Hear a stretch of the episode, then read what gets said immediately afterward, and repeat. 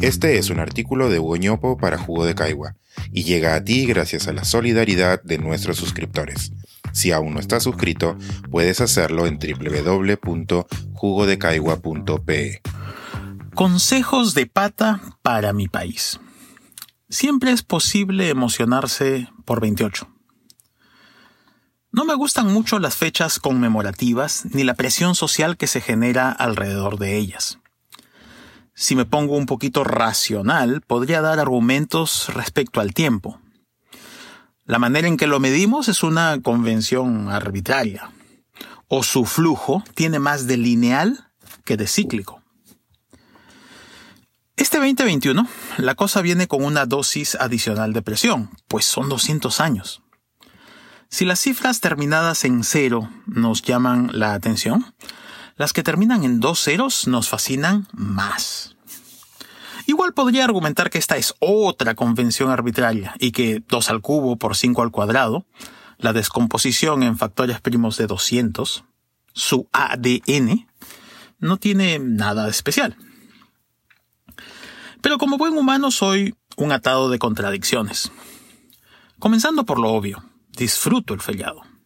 Trato de no perderme el discurso presidencial cada 28 de julio. Y confieso que luego me paso la tarde tarareando las marchas militares inadvertidamente. Me gustan las ferias.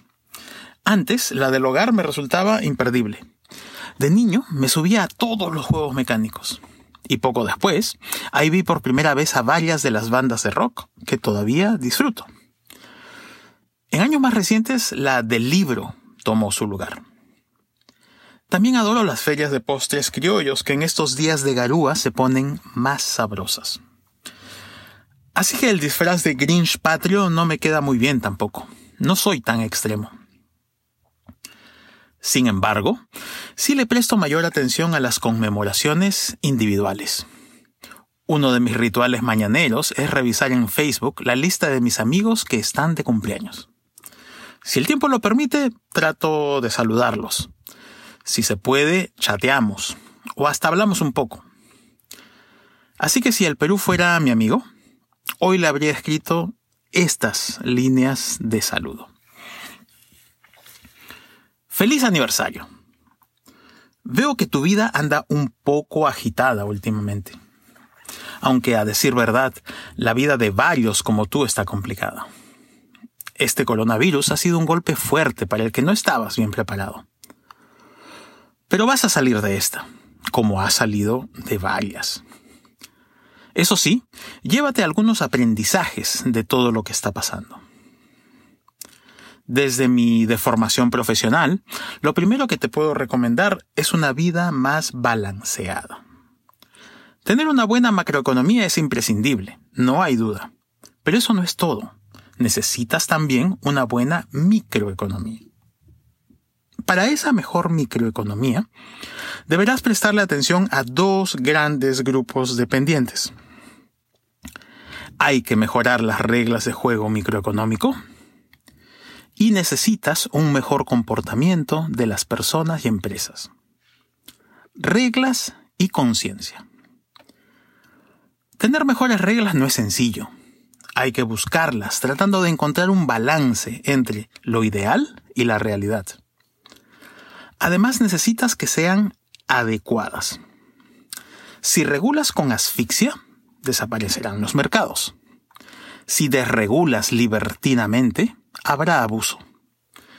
Ejemplos de errores de ambos tipos abundan, tanto en países vecinos como en tu pasado reciente. Respeta a tus instituciones. Ellas ayudan a que la rutina sea más saludable.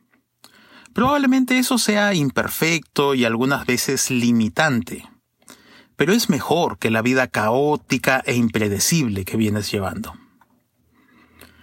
Entre las reglas y la conciencia reside uno de tus males crónicos, la informalidad. Esta ha invadido demasiados ámbitos de tu vida la alta informalidad no solo está en los mercados de trabajo, también está en los comercios, la tributación, el tránsito, el acceso a la vivienda y varios más. Presta atención también a que muchas veces se usa el término informalidad como un eufemismo para ilegalidad.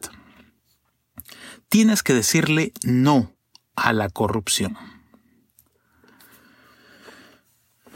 Te falta invertir mucho más en las personas. El acceso a una salud y educación de calidad para todos, independientemente de la capacidad de pago de los hogares, debería ser el paquete mínimo al que aspire una nación saludable. Un paquete extendido, muy necesario también, debería contemplar una red de protección social, seguridad ciudadana, vivienda, transporte, respeto a la identidad y una igualdad ante la ley que sea real y efectiva, práctica, no solo en el papel. Usa mejor el talento de tu gente. Deja a un lado los amiguismos, compadrazgos y varas. En una sociedad más meritocrática, ganan todos. Es natural que los padres quieran el mejor futuro para sus hijos. Pero cuando el acceso al éxito se hace por encima de los méritos, varios pierden. El país, los propios hijos y los demás, que son mayoría. Es bueno ser un país con mejores oportunidades para todos. Y todas. Recuerda que la desigualdad de género es tan injusta como injustificable. Quiérete, pero diciéndote la verdad. Abandona los discursos falaces, que ya caíste en varios. Como me queda poco espacio, te mencionaré solo uno de ellos. Durante mucho tiempo, tu gente se la ha pasado convencida de ser una nación de emprendedores los más creativos e ingeniosos del planeta, los reyes de la inventiva. Eso está bien, pero la realidad nos viene demostrando que es clamorosamente insuficiente. Esas habilidades socioemocionales, si no van de la mano de un desarrollo sólido de habilidades cognitivas, serán poco útiles. Haz que tu gente lea más y haga más matemáticas que asuma un rol más activo en la búsqueda de las verdades. Eso será clave para tu futuro. Espero que estos consejos de un pata economista te sean útiles. No olvides lo que ya te he comentado otras veces. La tarea no es solo tener una mejor economía. Hay que construir también una mejor sociedad. No sé si te lo he dicho antes con tanta claridad, pero te quiero infinito. Quiero lo mejor para ti. Feliz 28, mi país hermoso. Este es un artículo de Hugo para Jugo de Caigua y llega a ti gracias a la solidaridad de nuestros suscriptores. Si aún no estás suscrito, puedes hacerlo en www.jugodecaigua.pe.